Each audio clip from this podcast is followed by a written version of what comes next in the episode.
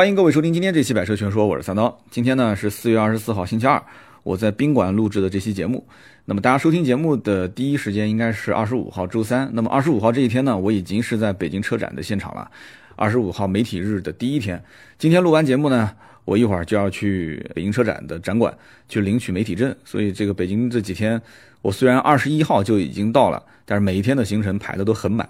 那么前面几天我在做什么呢？前面几天，如果熟悉我的行程的人，就是看我微博的话，应该知道我参加了一场这个拜腾在中国的面对媒体的首次公开亮相，或者说是首次的试乘啊，它没有试驾。那么之前再往前推的话，那就是在 CES 在国外，那么当时有一小批的媒体去现场参与了这个试乘，报道了这款车。那么也就是当时国外的这一次报道，国内看到了很多的图片。啊，我当时也看到图片了，我觉得我的天哪，这什么车啊？我们你还记得吗？老听友应该关注订阅号知道，我还写过一篇文章，就说这个关于拜腾这款车。那么我虽然知道这个车跟我们南京还有一点渊源啊，因为这车的这个呃，应该讲总部，包括将来它所设定的几个生产基地都在南京。虽然他讲自己应该是一个全球型的公司啊，对吧？国外也有分公司，然后其他地方也都有，但是南京是老本营啊，是它的。主要的基地 啊，这个我觉得我就沾了这个光，所所以这一次媒体，哎，我们南京媒体还有那么一两个名额。那么在很多人的眼里看这个车呢，其实有很多争议，包括我当时在那篇文章里面，我也写了我很多的疑惑的地方。最简单的就是这气囊放什么地方呢？对吧？我当时写那篇文章底下很多评论也是这么写的，说，哎呀，对啊，三刀，我也在想啊，这么大个屏幕，气囊放什么地方呢？将来如果气囊炸出来之后，这屏幕是不是也碎了？那屏幕碎了就是碎片啊，就是反而让人会因此二次伤害。那么还有问题就是，比方讲这个车四十九寸这么大的屏幕，会不会开车的时候注意力受到影响啊？我那天因为我上了车之后去试乘了嘛，拍了一段小视频发到朋友圈。那朋友圈下面很多人的问题都是说这个屏幕开车会不会分心啊？会不会刺眼啊？那么这些问题。啊，在第二天的这个问答环节，当时工程师在现场全部解答了。那么一共是两天，第一天是主要是静态的去啊参观这个车，完了之后呢，讲解一下这个车的一些设计理念，再加上一小段的试乘。试乘的时间比较短，短到什么程度呢？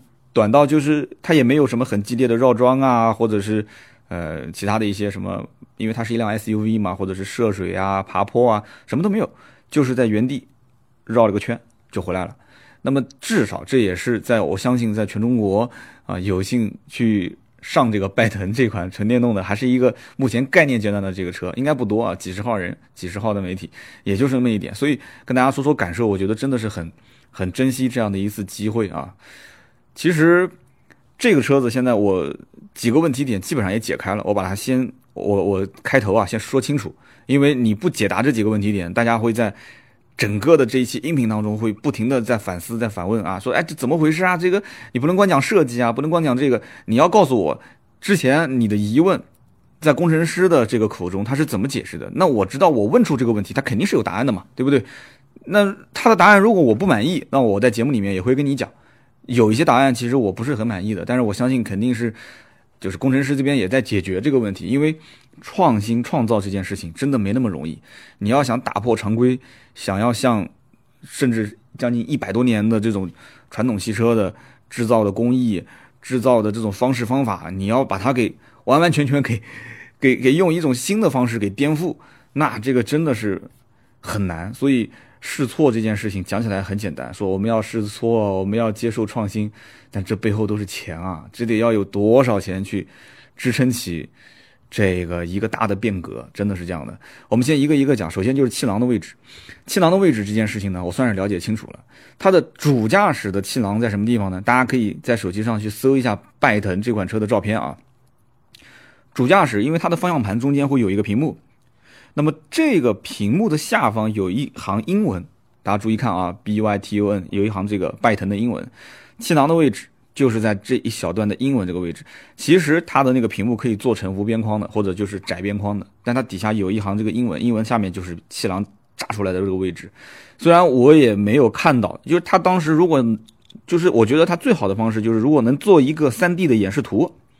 演示的这个小视频，我觉得就能解答很多人的疑问了。就是你从下面这一小行的英文字母的位置，棒炸出一个气囊，那么上面的屏幕是不是能保持不碎裂？或者上面的屏幕碎裂的话，它是因为按照工程师的说法，就是这些屏幕都是软质软性材质，就是炸完之后它也是粘在一起的，它不会对人有过这种二次伤害。那么这种炸裂的这种 3D 的图图案，或者说是一个。这个演示的这种模拟的图，我觉得这个很关键。动画这个很关键。你光跟我讲主驾驶的位置是在这里，那么副驾驶的位置其实不用他讲。当时看图片的时候，我也是觉得，因为看图片的时候，我们个人感觉就是屏幕是主副驾驶的驾驶员离得最近的一个一个一个一个装置啊，所以我们就我当时也是想当然的认为，就是那炸气囊的话，肯定是先把屏幕给炸了。但其实不是的，副驾驶的位置。在屏幕和人之间是一个类似于像，就是我们正常前挡玻璃前面的那一个，这是一个一个平台啊，一个一个中控台，它是这样的一个位置。只不过这个位置呢，感觉比正常的车要矮。为什么这个中控台一开始我看拜腾车的图片的时候也没注意到？因为我当时就注意到那个四十九寸的大屏幕，超大，一米二五，长度是一米二五，高度是二十五公分。我们当时是以为这一个大屏幕是把整个的前面的中控台啊，就这一片全部给替代了，所以我们就想当然的以为，想当然的以为就是说，那是在这个屏幕的后面是传统的中控台，那么这个屏幕后面是传统传统的中控台的话，那就不用讲了，那气囊一炸肯定是先先把屏幕炸碎，然后再出来嘛。其实不是的，你看到实车就知道了，你你仔细看图片，它中控台的位置是变矮了，到了就大概你你因为它脚。整个的前面中控台的下方空隙，就是整个的空档位置非常多，就像我现在坐的这个，就是酒店里面的这个写字台一样的。这写字台的下面空档非常多，你可以看到它的整个的前面的中控台的下方，你看图片就能看到，空空荡荡的一片，所以它的那个中控台就会变得很窄，非常窄，中间就很很容易让人忽略。但是就在这个位置，副驾驶是安装气囊的位置，所以说。工程师当时现场也解答了嘛，就是最后的 Q&A 环节、互动环节啊。他说，因为这帮工程师很多都是来自美国的，他说其实美国有的州啊，有的州它是可以允许不系安全带开车的。哎，这个也是我的知识盲区啊。有在美国的这个听友，你可以回复一下，是不是这样子？这美国有的州它是允许，就是不系安全带。那么。允许不系安全带在路上开的话，它对于人身安全又要有保障，那怎么办？所以美国那边呢，它对于安全气囊的尺寸有一定的要求，所以美国车的安全气囊的尺寸普遍偏大，这当时工程师是亲口讲的。所以这款车它会按照美国的这个标准去造，那么按照美国的这个标准去造之后呢，那么它。在中国，现在对于安全气囊可能会要求说啊，我小一点啊，怎样？它对于安全性的标准，它就会有它一定的要求。所以这个等最后量产的时候，到底怎么操作，还要再看。那么下面就是关于有的人问这个问题，就是维修成本。我当时也也在笑，这么大个屏幕，我的天哪！那要是碎了的话，这个维修成本那肯定是巨高无比啊！而且它还是个曲面屏。这个屏是京东方提供的，那么当天也是把京东方的一个工程师请过来了。京东方懂的人都知道了，这也是非常牛叉的一家公司。那么当时工程师讲了这么一句话，我觉得很有意思。他说：“你手机屏幕可能经常掉地上会碎，但你们家的电视机屏幕啊。”好像没有碎，没怎么碎过吧？我当时就想笑，我们家的电视机屏幕就碎了，但是我们家电视机屏幕碎了，这个不能怪电视机啊，这怪我啊，是我当时砸手机的时候，手机砸到电视机，电视机碎了啊，就是，哎，你懂的吧？就是一时这个上火，但没地方发泄啊，所以，所以就是作哎，就是你只要在车上你不作。这个大屏幕确实没没什么说，你只要不要把什么东西放在那个屏幕前面。你看有些人喜欢放点香水什么的，你以后就别放了啊。有人喜欢放一些挂件什么的，拖了老长老长的，你也别放了。一个急刹车那个挂件上面一个什么葫芦啊、坠子啊什么东西的，邦击一下啊。不要挂挂件，也不要挂香水啊。培养一个良好的这个车内氛围，这个大屏幕基本上不会有什么问题的。那么剩下来就是发生严重的撞击，那除非是严重撞击，那这个没办法。那这个没办法。那么还有人问的问题，我觉得很好。有人问说，像这一类的电动车，对吧？那么现在都在宣传说车上有啊这个四 G 网络，将来有五 G 网络，哎呀这个好那个好，各种功能全部是依托于云端啊交互。它有个问题就是，那我要是开到没有网的地方呢，对不对？比方说地下停车场，很多人 很多人开完车到了家里面都不想不想上楼是吧？很多男同胞坐在车子里面，那这个坐在车子里面那就爽了，对吧？可能你下午五点钟就已经停在停车场了，晚上八点跟你跟老婆讲说，我加个班啊，在车子里面 球赛也看了，游戏也打了，啊，各种爽爽完之后，啊，再上楼。可是要如果停在地下停车场，它没有信号，你怎么个爽法呢？对不对？那么还有就是，有的时候开到一些，当然了，现在中国很少有这样的地方了。但是你要去一些藏区，你看我有的时候就参加活动自驾，去一些藏区，那直接一进山就没有信号了，你根本就不要想什么三 G 信号，什么都没有，什么都没有，就是无信号，你就老老实实的开车就可以了，你什么都不要想啊。那么在这样的一个情况下，那怎么办？所以当时工程师解释的也是比较的、比较的无奈啊。首先一个就是说，他们想到过。就是如果说你是地下三层，你不是没信号吗？但是地下二层或者地下一层有信号，那么地下二层或者一层如果停着一辆拜腾，它可以通过一个协议啊，可以通过相对比较安全的方式去用上面有信号的这辆车。啊，相当于架了一个桥，桥接。家里面有没有那种信号放大器啊？就如果像家里面住别墅啊，或者是住那种 别墅，农村的那种自己建的房子哇，特别大，可能家里面猪圈都是一两百平啊，就是那种。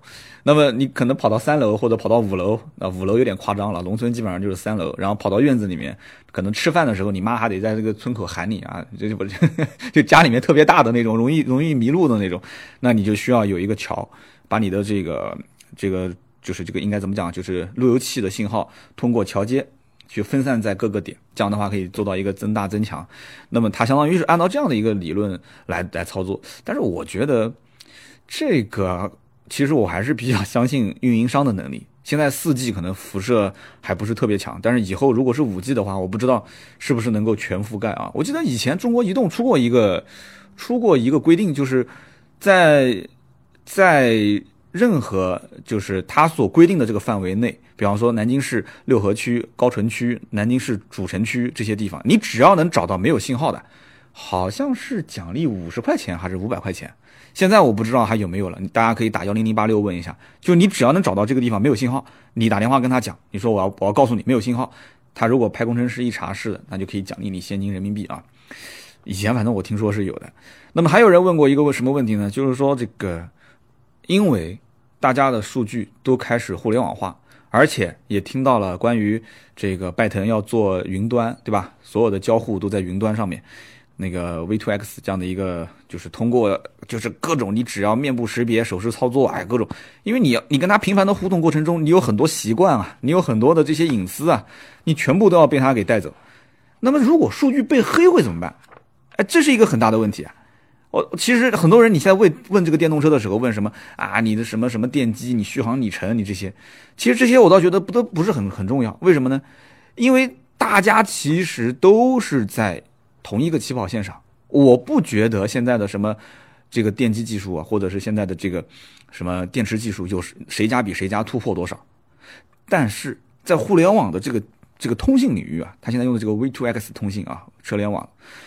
在这个通信领域，很多人可能忽略了一件事情，所以这也就是为什么百度的那个李老板他会说啊，中国人是愿意牺牲一点自己的隐私来获取方便，啊，全部网络上的这些网友都开始炸了啊，你你怎么能这样？你说这样的话，我们是这样的人吗？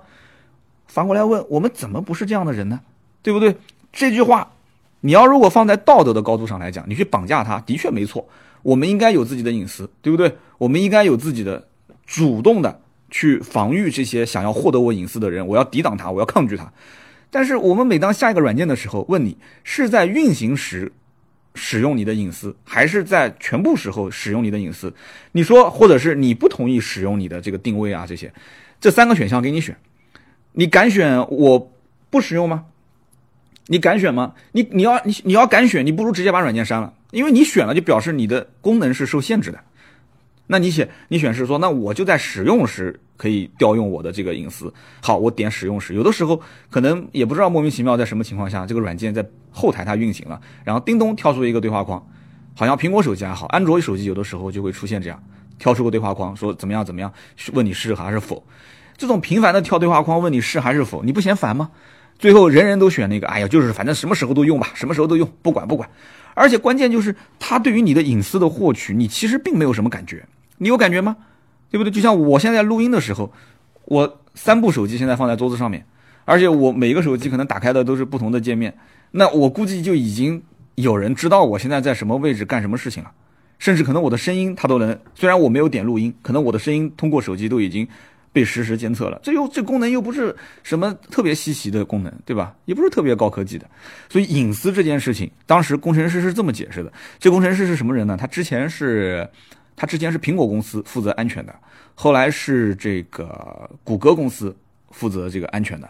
那么长得是个中国人的样子，但是一口流利的。英语啊，从头到尾我也没听他说过一句中文。然后 这这个哥们儿，啊，讲到中文这件事情也是，我在现场带了一个录音笔，我本来想录一些工程师的话，回头放在节目里面给大家听。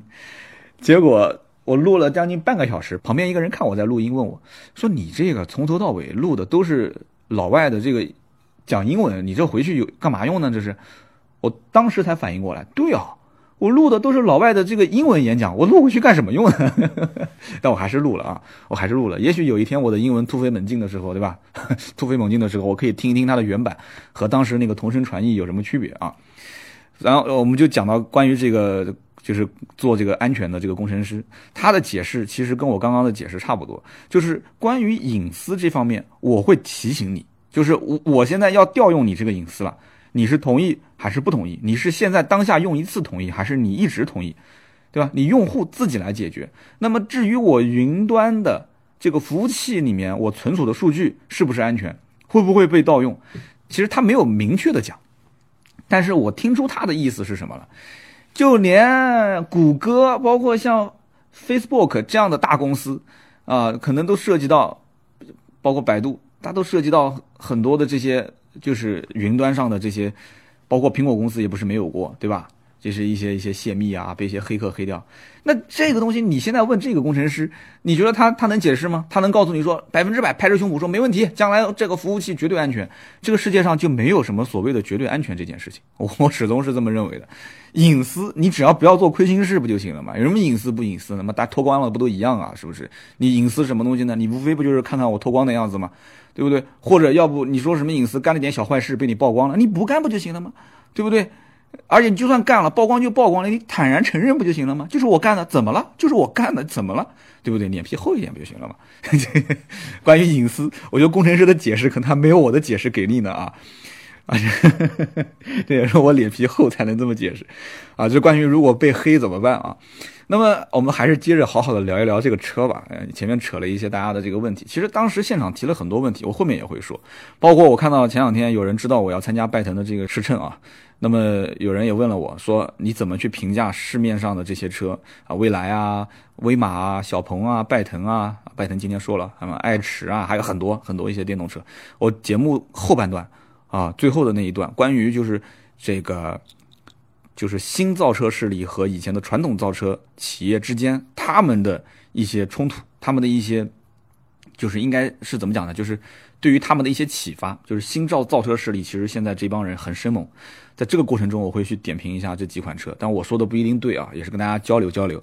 好，我们接着说这个车。第一天时间是来到了一个这个这个展展示厅，那么这个展示厅里面。我当时第一眼看到这个车，我的感觉是什么？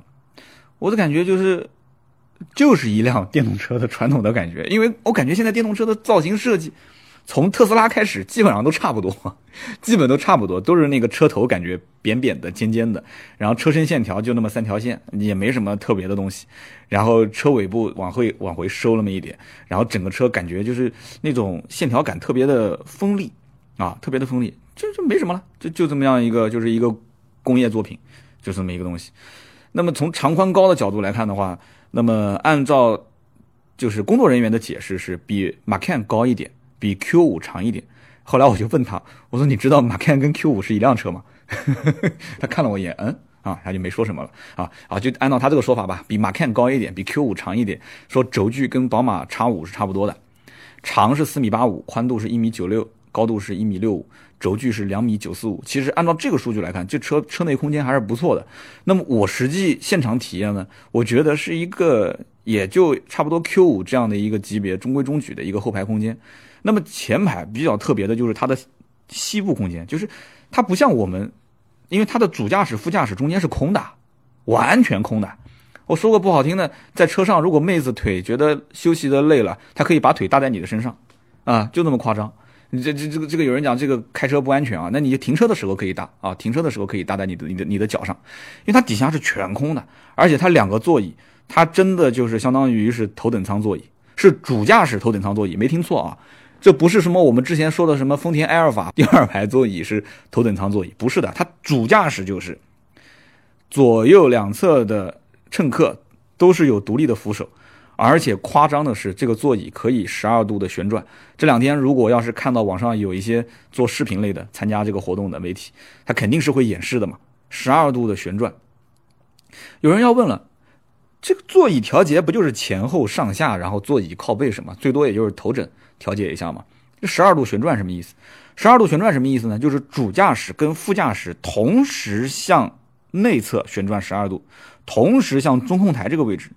啊，内侧旋转十二度，什么好处呢？按照他这个说法，就是这个十二度的旋转之后呢，是可以让主副驾驶的人看到后方，可以跟后方的人进行交流。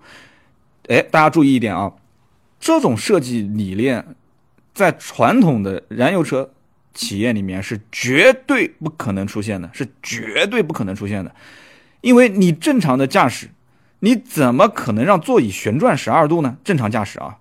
是你你正常驾驶转十二度的话，那你还开什么车？当然了，它其实这个调节也是希望就是，比方说我车停下来的时候呢，我前后排的人之间有个交流，比方说打个掼蛋啊，玩个升级啊，对吧？炸个金花啊，这个哎，这个就很方便嘛，对吧？中间再搞个小桌子什么的，哎，就很方便。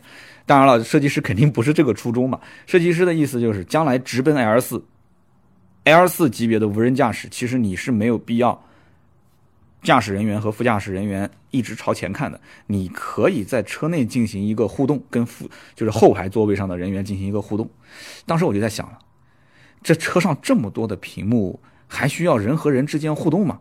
啊，如果说如果说大家需要互动的话，就直接他不是讲拜腾讲究的叫四块屏幕五种交互嘛？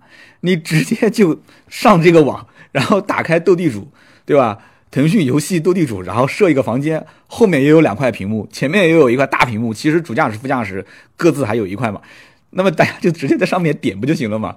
啊，只不过这个牌可能就给别人看见了，对吧？前排两个人的牌被后排两个人的牌都给看见了，对不对？四块屏幕，那不这不挺好嘛？是不是？你可以到时候再做一个什么样的设置，就是啊，只有自己。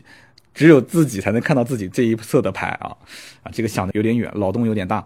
其实这个可旋转座椅大概就这么个意思，就是它是奔着 L 四无人驾驶去的，所以主驾驶、副驾驶可以旋转十二度，旋转十二度之后跟后面的人可以交流、可以互动，好吧？那么当时我看到这个车，我当时我就在想，外观照片我是肯定不想拍的，那我要拍什么？我肯定就是拍里面的大屏幕啊！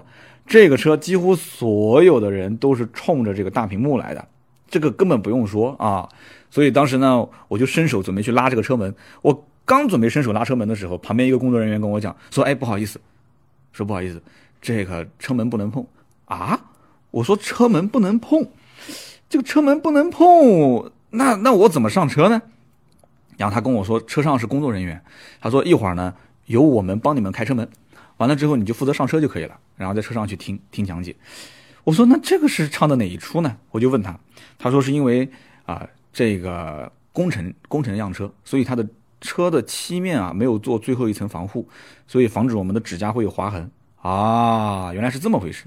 其实你别说是什么工程样车，就是我自己家的车，对吧？大家也可以看看各自自己的车，门把手那个位置啊，门把手那个位置基本上全是划痕。所以有很多人会去贴一层什么犀牛皮啊，这个东西其实我觉得也多此一举，有点划痕就有点划痕呗，那又怎样呢？是不是？但是就由此可以看出啊，就是拜腾的工作人员对于现在这几辆车的珍贵程度啊，据说一共就四辆，我们在现场看到了两辆、三辆吧。然后这几辆车是要在全球各地进行展览的，这也是这一次为什么不给试驾的原因。如果要是给试驾了，你知道这媒体有的人开车那也是相当生猛啊，反正也不是自己的车，那这一试驾，万一要是倒不是说赔不赔得起的问题，是这要是碰了以后再造一辆，那可就相当相当麻烦的一件事了。所以就这么几台车，所以你别说是试驾了，就是就是摸啊，都要小心翼翼的啊。所以当时我说那没问题，那等会儿你帮我开吧。它的开门的方式也很有意思，它在门上就我们刚刚前面不提到过一句叫做这个四块屏幕五种交互形式嘛？啊，五种交互形式我们一会儿后面再说。它其中一种就是这个。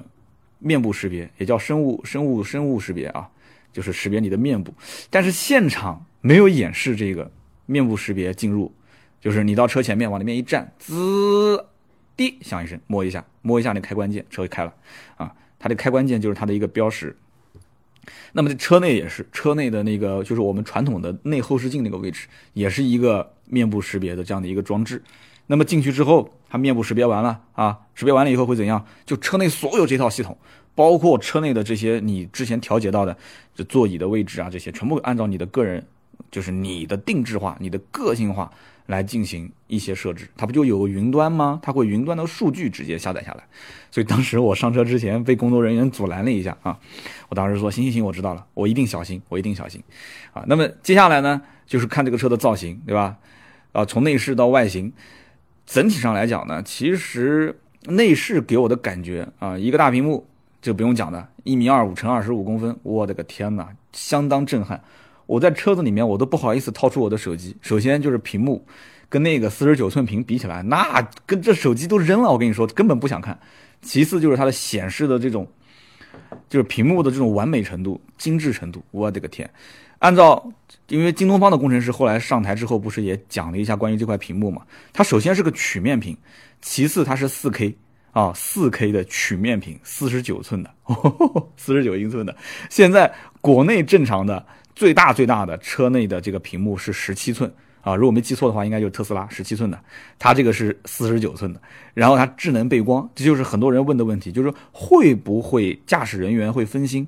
那工程师是尽量会让它。呃，做到就是屏幕的反光度尽量小，因为它会刷一个涂层。那这个涂层在工程工程，就是如果大家有幸能在车展看到这个车，就在这种工程样车上还没涂，还没有涂，最终量产它会加一个涂层。那么这个智能背光现在是一千尼特的亮度，然后它会做一个智能分区的背光，然后它的色域也很广啊，灰阶二百五十六，色彩数是十六点七 m，然后色深是八 bit 啊，八 bit。那这些东西好像以前我们在买显示器的时候，经常会看到这些参数啊。这将来，所以我不说嘛。将来汽车的评测人员，可能一定得是这个做电脑评测、做手机评测的这些人啊，他们更专业，他们更专业。所以这方面的相关知识啊。将来我也想跟我们的听友们之间多多交流。我发现我们听友当中啊，手机的大神、电脑的大神特别多，还有玩相机的大神，就这一块的知识你们比我强。所以将来我们一定要，我我真的得多拉几个群，我们好好聊一聊。我也要学学这方面的知识啊。那么。车内大概是这样子，然后加上一个比较大的全景的天窗，那这个我们看全景天窗看的多了，也就没什么感觉了。但真的很大，再加上一个原木地板、双色拼接的真皮座椅，这些我觉得也没什么好说的吧，反正感觉也还行。那么坐坐在主副驾驶的时候，我就发现它的侧面的这个扶手位置有点不一样，它是一个这个亮面的黑色的亮面的漆面，然后上面我看有一个。我不太确定，就是因为我用的是这个八 Plus，感觉是像放手机的，但是这个八 Plus 又放不上去，因为很大。然后后来我就问工程师，工程师就跟我说，那个真的是放手机的。大家注意看，如果能看到照片的话，主副驾驶和后排两侧的门板上有一个像个小山坡一样凸起来的地方，那个是放手机的。呃，Plus 这种是放不了的。那么苹果的正常的这个正常那个叫什么？就是苹果什么八、苹果六、苹果七，就正常大小。是可以放的，但是呢，你如果是加了一个比较厚的或者是奇形怪状的手机壳，那对不起，你得先把手机壳给扒了，不要带套啊，不要带套，你就裸机放在上面，它没有什么插口，不用插啊，不用插，你只要放在上面就可以了。按照他的说法，就是你只要放在上面，它有一个就像它是根据就是手机的侧边的大小设置的，它我估计将来会把它变成一个宽度可调，因为它只要把宽度。就像一个弹簧，就像那个手机支架一样，它只要宽度可调、可伸缩，手机往上一夹就可以了。那么这样的话可以起到什么作用呢？第一个就是无啊无线充电，这个就不用说了。第二个就是你手机往上一放，你的这个无线的数据就可以同步到你如果坐在后排，那就是后排的屏幕；你如果坐在前排，那就同步到你的前排的屏幕上。那你想投射什么样的屏幕或者是怎样的，你自己看，可能也涉及到一些隐私啊，对吧？你可能投射到屏幕上，结果你老婆坐在旁边，你突然叮，亲爱的，晚上一起出来吃个饭啊，老婆一看你就头疼了，是不是？那这涉及到隐私的问题，那就要看你自己了。那当然了，还是那句话，你不做坏事，不就没有这些隐私的问题了吗？是不是？哎，那么车内大概就这样一个情况啊，这个座椅是一大亮点，然后我刚刚讲的这些小细节，再加上前面那一块。一米二五乘二十五公分的超大的四十九寸屏幕，再加上它的方向盘上面也有一块屏幕，这一块屏幕呢是大家听好啊，是全车当中唯一的一块可以触摸的屏幕。那么如果大家有看过这个车的演示的话，会发现发现有一个细节，就是驾驶员坐上车之后，他想去设置一个目的地，你可以通过语音对吧？你也可以通过手势，但是。你也可以通过什么呢？驾驶员可以直接点击导航位置，看清楚了啊，不是手写啊，是四四根手啊八根手指放在键盘上，放在放在那个方向盘上面，那相当于是个键盘，哒哒哒哒哒哒，它得打字，你没有看错，它在方向盘上面打字，打字输入目的地或者打字输入文档，很夸张，真的很夸张。这个车将来甚至可以当做笔记本来用了。你想啊，你的方向盘前面就是一个键盘啊，是不是？你别说输入目的地了，老板跟你讲，三刀你在什么地方？你赶紧给我把这个文章写好，赶紧发给我。我说我来不及，我在车里面。什么车？拜腾，赶紧停路边给我打啊！你你说我笔记本没带，什么笔记本没带？你车上那个四十九寸屏比办公室的屏幕还大，是不是？你那个方向盘上面不就是键盘吗？你赶紧给我写，你就走在车子里面写文章啊！这一幕我觉得真的挺有意思的，哇，真的很夸张。那个屏幕也很大啊，两反正两根手指，两两只手八根手指在上面肯定是够用了。四块屏幕啊，后排两个两个屏幕，主驾驶的方向盘上这个屏幕，再加上四十九寸大屏，但只有主驾驶这一个驾驶员的这个屏幕是触摸的。我问工程师，我说那么后面的这两个屏幕是手势控制呢？你还是还是还是怎样？因为你你不是触摸屏啊，对不对？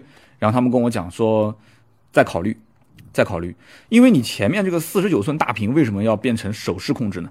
记住啊。前面四十九寸大屏不是触摸的啊，这一点也是现在我们对外公开啊，大家知道了哦，原来是这么回事，它是手势控制。为什么？你想这么大的一块屏幕，你怎么点啊？你趴在那个中控台上点左上角，然后再把屁股撅着去点右上角吗？你屁股撅着，你估计都点不到，对不对？而且你开车的过程中，过程中这么大一个屏幕，你怎么滑？上下怎么滑？所以因此就需要你用手势去进行操作。怎么操作呢？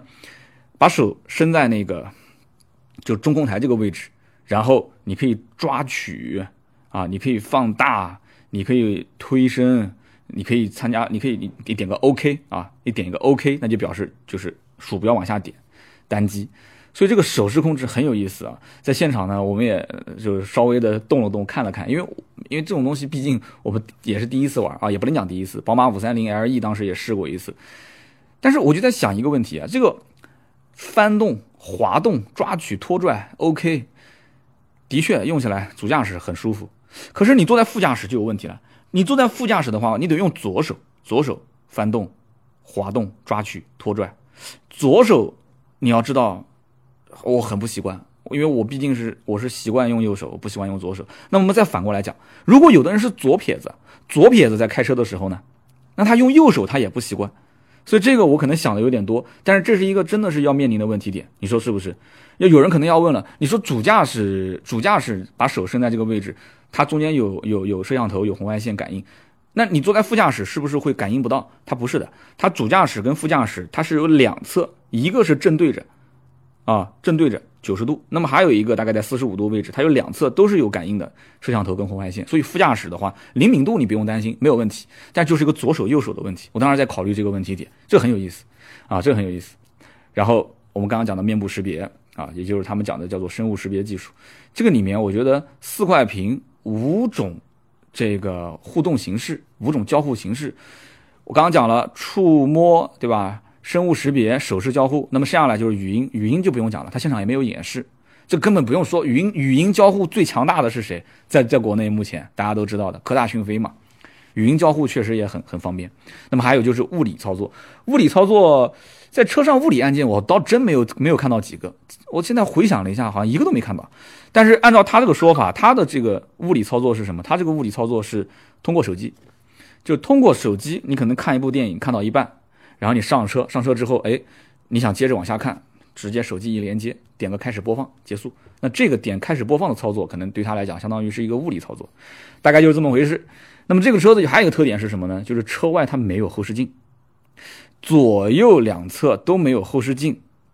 我们曾经有一期就是你说吧，就是周末的时候我们会做一个互动，就问大家说，没有后视镜的车，将来如果法律法规它允许上路，大家怎么看？如果说啊，将来允许的话，那么很多人就开始考虑各种安全，各种什么下雨天、下雪天后视镜。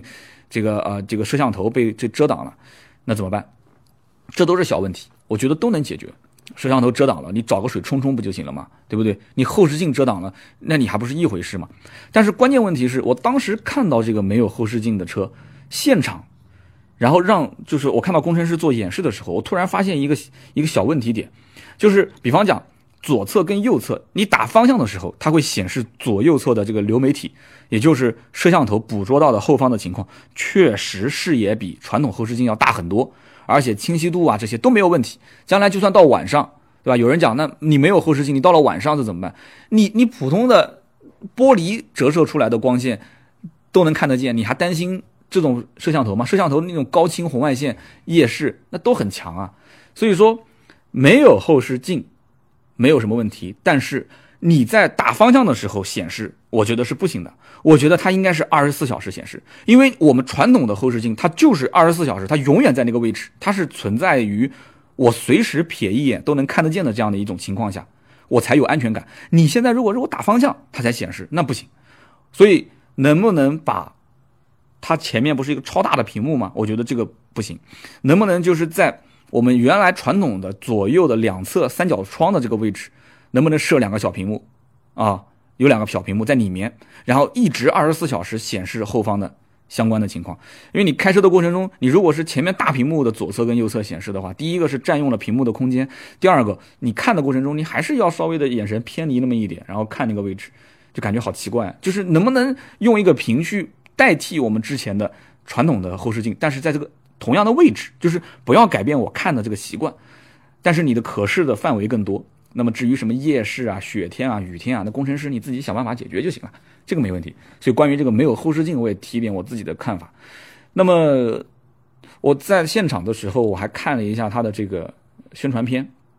我看的宣传片也都是找了一些外国人在拍，而且我看拜腾的宣传片，我有一种强烈的在看苹果广告的感觉。因为这公司里面有很多苹果啊、谷歌啊这些挖过来的人，那么这个宣传片里面，我觉得有一句话真的是要跟大家去分享啊，就是拜腾他其实主张的是什么？他是这么说的：说为什么汽车是为了道路而生，而不是为了生活而生？哎，这句话很有意思啊！我们不是为了重新定义汽车，而是重新定义生活。这个我觉得是从另外一个维度来考虑造车或者说是用车这件事情了。这个我觉得我们后面还是讲到传统汽车的和新新势力汽车的这个这个点上，我们再展开来去说，好不好？我觉得这个真的是很有意思。所以我当时在看宣传片的时候，我看到这句话，我当时突然就就就愣了一下，哎，很很有道理，真的是很有道理啊。那么再讲到就是关于无人驾驶，那新能源车这根本不用说的，对吧？那肯定是要提到无人驾驶这件事情。那么现在目前当下这个车如果要量产，那就是按照 L 三这个级别来做。那么后面的话，它就是会做到 L 四，而且它本身是跟硅谷的这个一个叫欧若拉 A U R O R A 啊 A U R O R A 这家公司欧若拉公司合作。这公司也很牛，之前是谷歌的一个无人驾驶的 CTO 跳出来干的。这公司是直接干 L 四啊，什么 L 一 L 二 L 三 L 三这些东西都都不考虑，直接奔 L 四，对吧？而且我之前关于无人驾驶我也提到过，是不是？我说。这个人工智能自动驾驶是人类出行的大趋势，对吧？三五十年之后，可能我们会觉得说用手和用脚来开车会很原始，对不对？那么同样，大家也知道，在理财方面，用智能投顾进行资产配置理财也是一个大趋势。比如我们之前推荐的理财魔方，一键配置全球资产，实时监控市场动态，智能调仓，把风险锁在笼子里。更重要的是安全。理财魔方每一笔投资都在基金公司的官网可查，专业的才是最好的，是吧？啊，记得啊，各大 APP 市场下载理财魔方。我们接着说，那么这一家硅谷的叫欧若拉的公司，就是这一家这个拜腾公司的合作方，而且大家不要忘了，百度公司跟他也是战略合作，而且这一次马上 B 轮啊，中国一汽也要是他的这个战略合作方，所以这个拜腾公司还是有点意思的。到后期，那么无人驾驶这件事情呢，我们从车上很多的点。都能看得到，在我们传统的用车理念里面，你看这款车，你会有无数多的问题点，这么大的屏幕啊，安全啊，各方面。但是你你想想看，将来如果是这个环境变了啊，这个环境变了，我们评判它的维度变了，就像我们去评判一个好学生和评判一个坏学生，你可能好学生在这个维度里面他就是个好学生，但是你换到另外一个维度里面，他就不是一个好学生，是不是？那么你这个坏学生可能在一个维度里面是个坏学生，但是你放到另外一个维度里面，他可能又不是了，是不是？就像有人开玩笑讲说，高考结束了，对吧？考上大学的同学一定记得，一定记得去去请这个没考上大学的同学吃个饭，为什么呢？因为将来他可能会是你的老板。这是什么意思呢？就讲的不就是不同维度嘛，对不对？不同的维度嘛。你考上大学是为了什么？考上大学是为了。学习更好的知识是吧？提升自身的能力、自身的眼界、自身的学识。好，那你将来你总得要生存吧？你生存是干嘛呢？你要找一份好工作，那工作要体面，收入要高，对吧？然后最好还带上一些自己的理想和爱好。那说不定以后你的同学这家公司，就是你将来最适合的那家公司，是不是？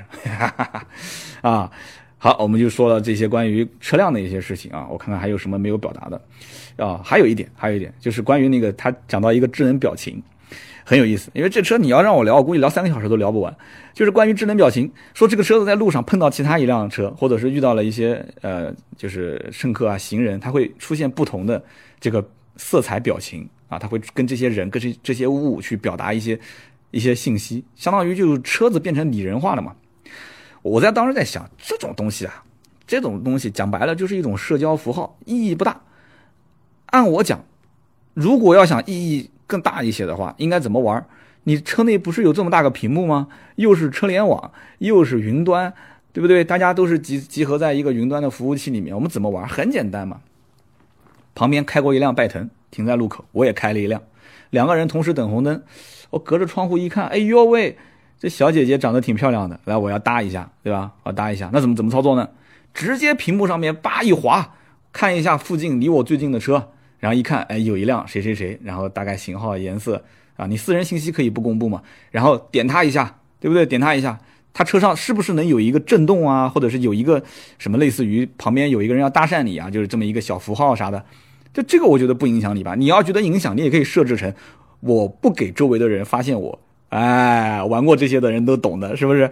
然后这个时候，叭一一一联网，他这个小姑娘一看，哎，他肯定看那离我最近的人，我说我在你左边，一看，哎呦。这一个小帅哥嘛，他也给你互动一下，通过你的好友啊，这个时候怎么办呢？这个时候你就得表示一下了，是不是？你打个招呼嘛，甩手送他什么？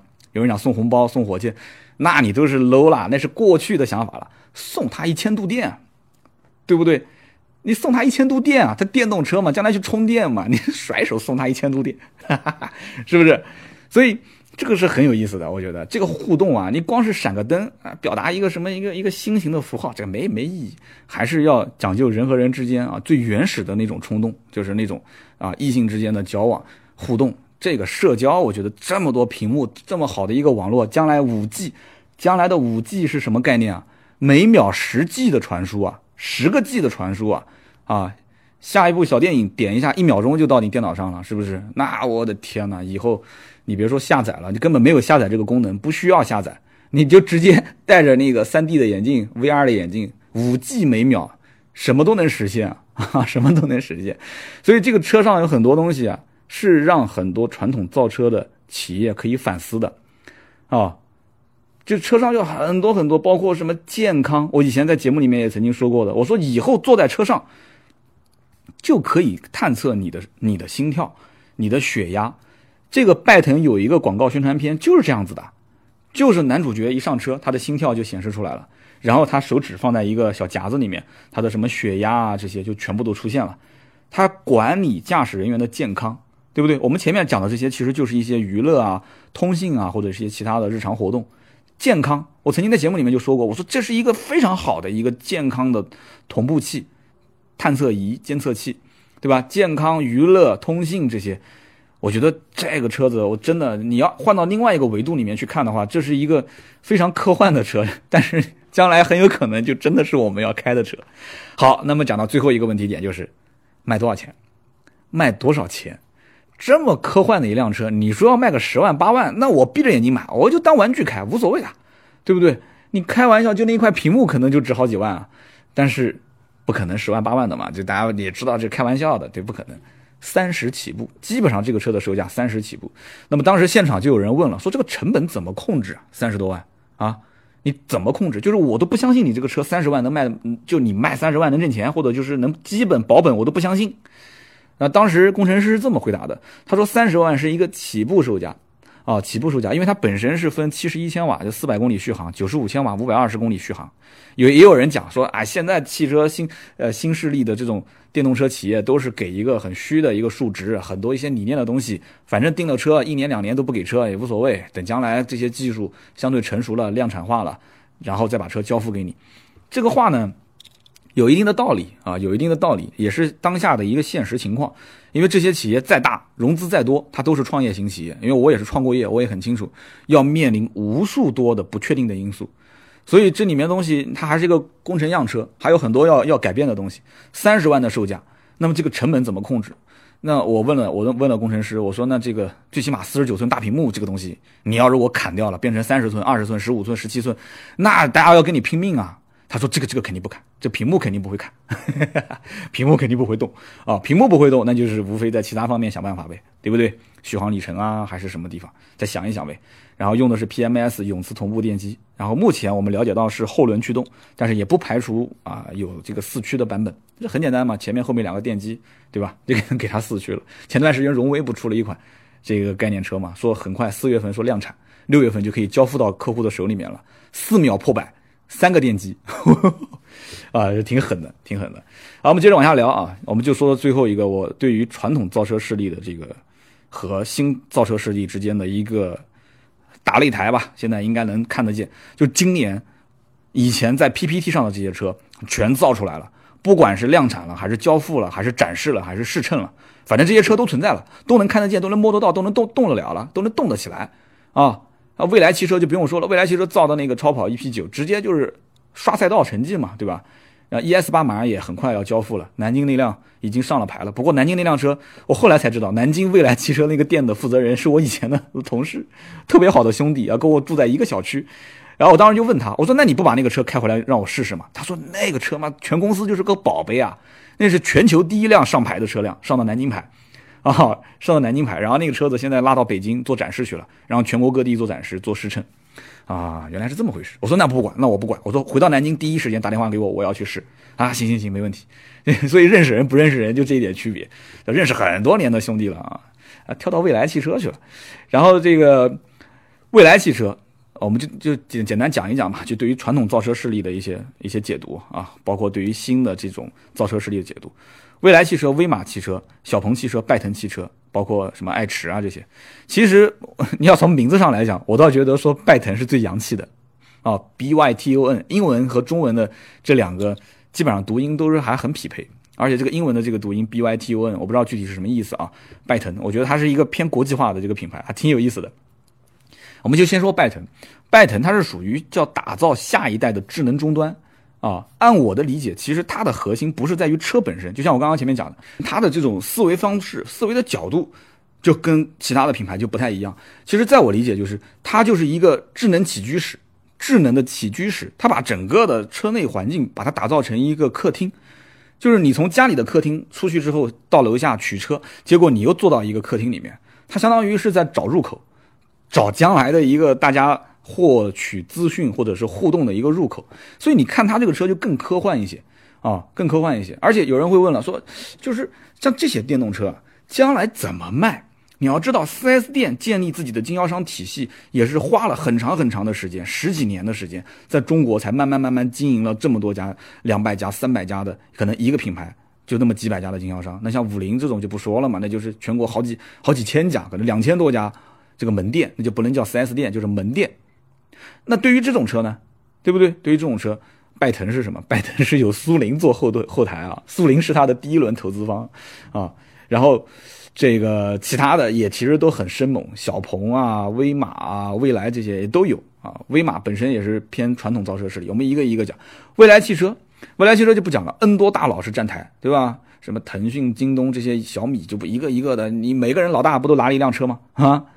而且关键问题是，现在它的这个 ES 八还没交付，还没正式的说交付，它马上公司都要在海外上市了，所以这就是它狠的地方，不差钱，相对来讲不差钱啊，相对来讲其实还是差的。那么这次北京车展 ES 八是要上一个六座版本啊，六座版本。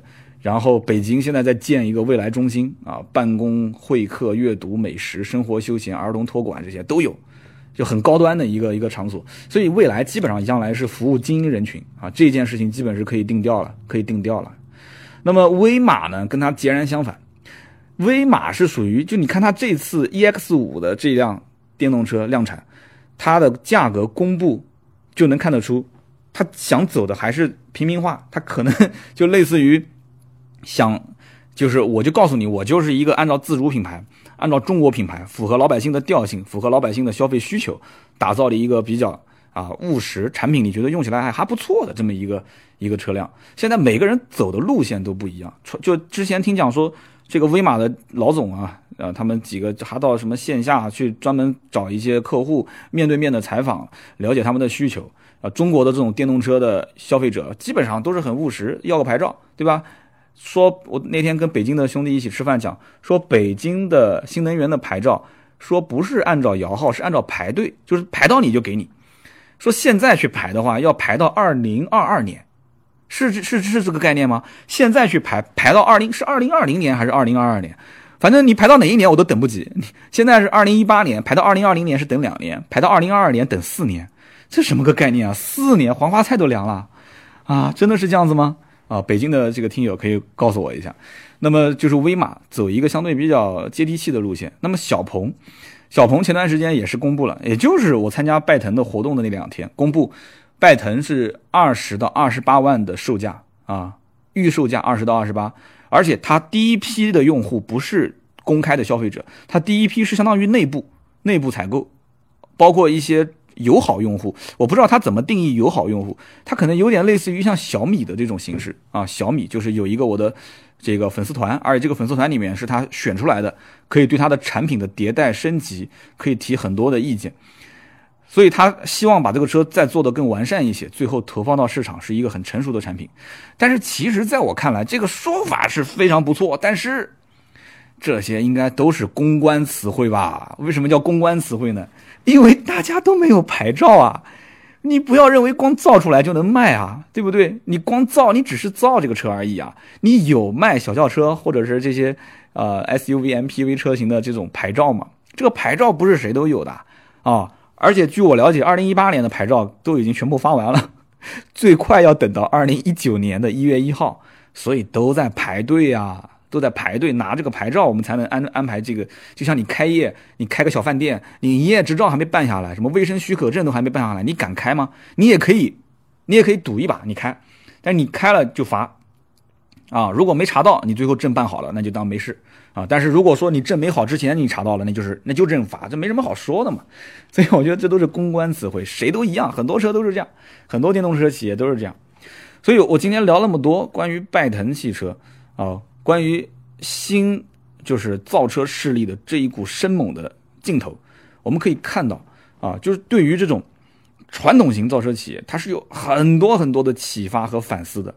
不管是从趋势上，它的整个的判断、大形势的判断，还是从一些小细节上，就刚刚我我讲的说啊，把手机放在侧面对吧，可以互联，那么把座椅可以调十二度，这些它都是会对于这些传统型造车企业有很多很多的一些启发。对不对？啊，刚还忘了讲一个叫爱驰，就是做这个跑车的。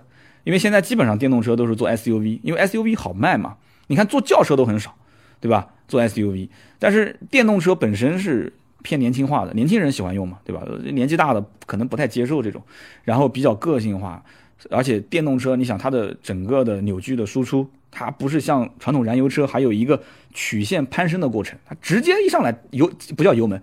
电门一点，滋，它是滋滋，它就直接就给你爆发出来了。所以它有具备这种跑车的特性。所以有有一家叫爱驰汽车造了一个小跑车，当然我不太看好跑车这个东西。跑车这个东西还是要有油，我觉得还是要有油。虽然现在很多超跑的一些呃身边的朋友问他们，我说将来如果电动车出超跑，你们买不买？他们说买。我说那你会放弃燃油车吗？他说那肯定就该放弃放弃了。他说玩这个燃油车多贵啊！其实大家都清楚，玩超跑就是凹个造型，你只要造的像个超跑，速度稍微快一点，带着妹子兜风就可以了。哦，原来是这么回事，我懂了。啊，但是这只是说说而已。将来如果说电动超跑这个卖十万，那个卖一百万，还是那个卖一百万的卖的好，你信不信？富二代还是买那个一百万的。啊，好，我们继续往下聊。反正传统造车企业，我觉得有点点像手机当中的诺基亚。那么现在的新势力企业，也不能说谁家是苹果，真不好说。那么只能讲，我们去分析一个点，就是以前诺基亚的传传统的这种造产品的思维。它就是工程师，是最懂产品的。工程师是最懂手机的，老百姓你是最不懂手机的，所以你不要跟我去争论，我也不要了解你什么所谓的需求啊。所以我造出来这个手机又耐摔又耐砸又又耐用，对吧？反正满足你基本通讯需要就可以了，你拿去用就可以了，价格相对便宜不就行了吗？就是以前就诺基亚就这种概念。那么现在的这种汽车传统型的这种燃油车，大家有没有发现？你说我我们家里面两辆车，天天开天天开天天开。开到现在，开了也快三年了吧？我老婆那个车开的时间更久啊。它有这种机器学习的能力吗？什么叫机器学习的能力呢？呃，我觉得之前我们讲浅一点，就像荣威的那个什么斑马智行，对吧？你只要经常用，经常用这套系统，经常去到这些什么停车场，让它这个系统提前帮你交费，让这个系统帮你点杯咖啡啊，经常用它的导航，经常怎么样怎么样？哎。它这套系统就开始慢慢的，它就知道了你的一些习惯。我觉得这是机器学习的一个最简、最简单、最浅层，也就是像当年我们用用这个，我我要没记错的话，诺基亚早年那个塞班制系统啊，塞班系统应该是按照那个年代最早年的那种那种那种那种智能学习模式。再往后，我觉得这种学习模式会越来越先进，越来越智能。但这里面涉涉及到一个软件跟硬件的升级问题。哎，这个今天节目中间我也我也漏了讲了这一块手机可以经常换，这个手机卡了，性能不行了。但是手机性能的升级，你有没有发现，它也是根据软件来的？你要是不是为了玩撸啊撸，不是为了玩王王者荣耀，不是不是为了玩吃鸡，不是为了玩一些大型游戏，你电脑跟手机为什么要升级呢？我们家那台台式机，又是我跟我老婆结婚的时候买的，到现在一直跑得好得很，啊，一直跑得好得很呢。为什么？因为那台台式机我基本上是不玩游戏的。对吧？上上网、看看电影什么的，就没什么其他需求，没有升级的必要啊，没有升级的必要。汽车将来这套系统，如果是按照苹果的这种就是半成品开发的理念，什么意思？什么叫半成品开发呢？就是我留白，我留下一部分空白，给到每一个用户手上，它的系统原生态里面没有什么东西啊。安卓机也是这样，就是原生态里面没什么东西。你想让手机实现什么功能，什么功能你自己安装就可以了。我我真的我现在有一个疑问，我不知道将来汽车的这种系统是无限的让这个这个消费者去安装软件实现功能，还是说它只是在一个封闭的系统里面，只是有限的，它提供给你那么几样功能？这我觉得这是一个很难选择的点。如果是给消费者无限的去安装的话，那很有可能会出现很多安全问题。但如果不给消费者去，无限安装的话，那又你搞那么大的屏幕，那么多的互动有什么意义呢？是不是？所以这个我觉得很头疼。这跟手机不一样。讲到这个数据安全，如果说啊，如果说是电脑被黑了，那失去的只是数据，这个没毛病吧？但是汽车如果被黑了，那你失去的是生命啊，这个很关键啊，这个比隐私还关键。我觉得你失去的是生命啊，汽车被黑。所以你看这次拜腾不也说了吗？他们赞助那个全球黑客大会。是这次在北京，应该也是他们组织人就是联系安排到北京来。以前都是在国外，在美国啊这些地方。这次在北京黑客大会啊，黑客大会那就是全球最顶尖的，就专门去倒腾这些 就如何侵入别人系统的人。那那那那那你想能能赞助、能组织的话那，是不是这里面他有很多高手在这个企业里面？我不知道，但是回头我我会去关注关注，看一看都都整了一些什么名堂。好像有一年黑客大赛是让一个 ATM 机直接吐钞票吧，就谁能黑进那个银行系统，然后直接让那个 ATM 机吐钞票。好像有一个哥们儿是最后做到了，我超牛啊！所以今天聊那么多啊，未来的造车企业，包括现在当下的这些这个传统燃油车，就传统制造的这种汽车企业。他们之间，我觉得将来会是一个互动关系，互动关系。传统造车企业在造车这件事情上，就是造车，就这一个造车的事情上面，应该讲是炉火纯青了。而这件事情对于电动车企来讲，我觉得还存在着很大的压力。为什么呢？因为我在现场也看到了，工程师不停的在调各种各种东西，啊，包括开门关门也出现了一些小的这种，因为它是工程样车嘛，一些小小的问题点，所以。在造车这件事情上，还是传统的造车企业很牛。那么他们是不是愿意跟新造车势力共存、携手共进？这个难度是比较大的，因为这是在革命啊，这是在革命。那么将来还会面临一个很大的问题，就是你什么都用网络，在中国运营商就是那么几个啊，运营商就那么几家 啊。你说用五 G 就用五 G 啊，你说用四 G 我就给你用四 G 啊。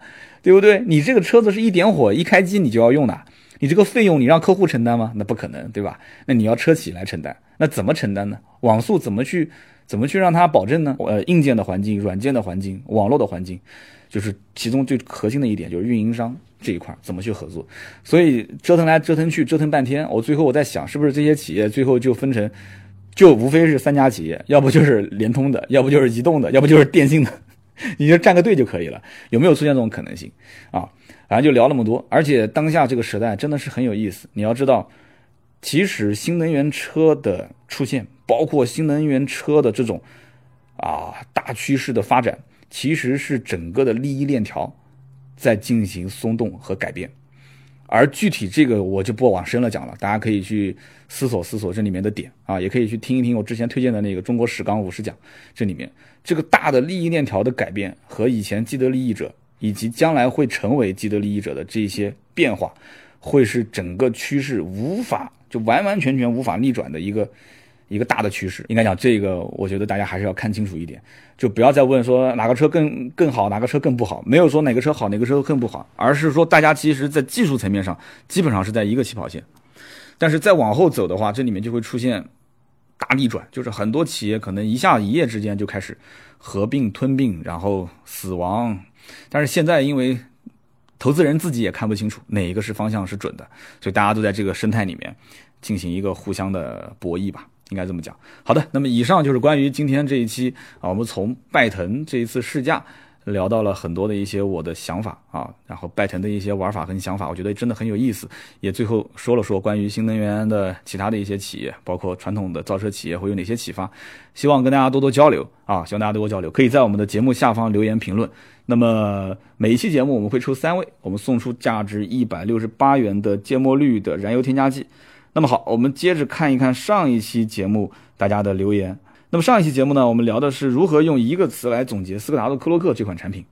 那么我看到了第一条留言叫“醉生梦死杠二十二”，说我就是一个斯柯达的车主。斯柯达其实各方面都还行，没有很突出的这个短板，也没有很突出的优势。呃，朋友同事如果让我推荐一个车，我自己有的时候都想不到这个品牌。其实这就是我当时那期节目当中的一个核心的点，就是联想，就是产品一定要让，要让它去联想化。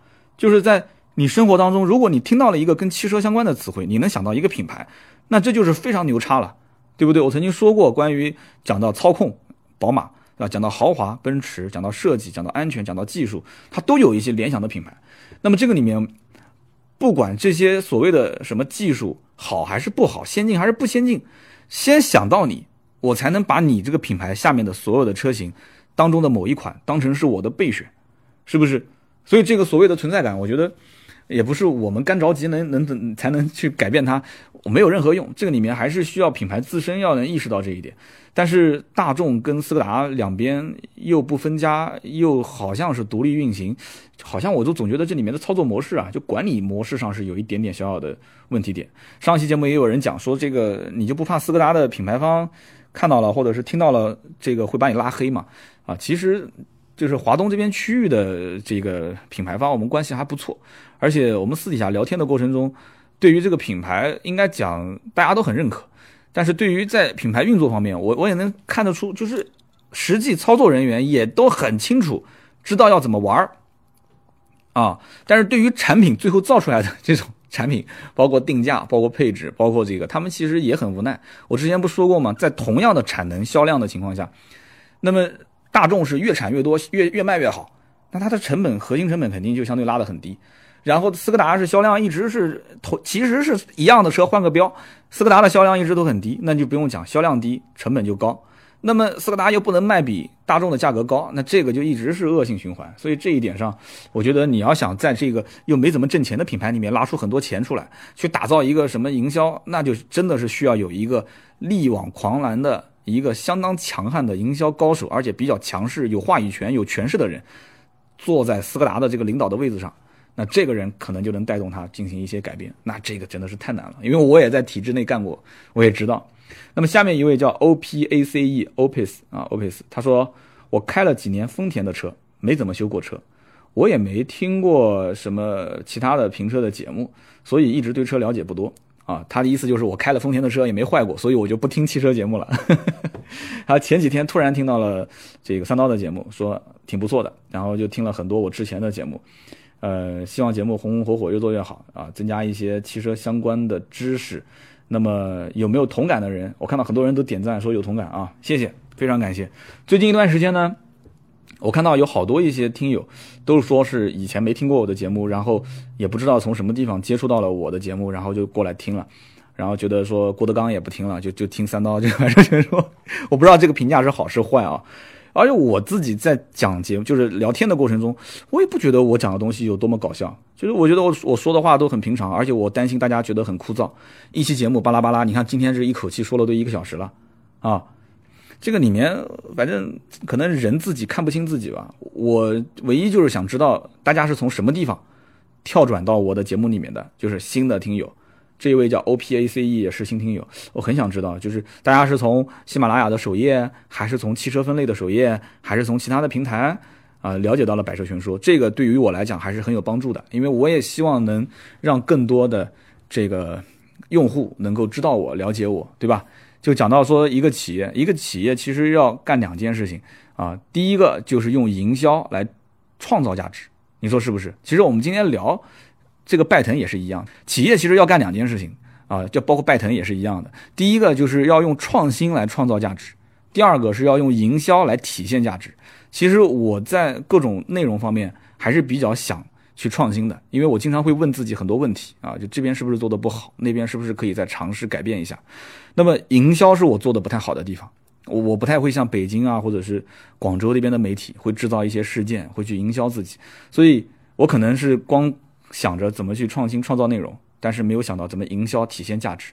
你包括像谈恋爱也是一样的，谈恋爱的时候，男生追女生，他也是在创新嘛，创新创造价值嘛，他也是在营销嘛，营销自己体现自己的价值嘛，对不对？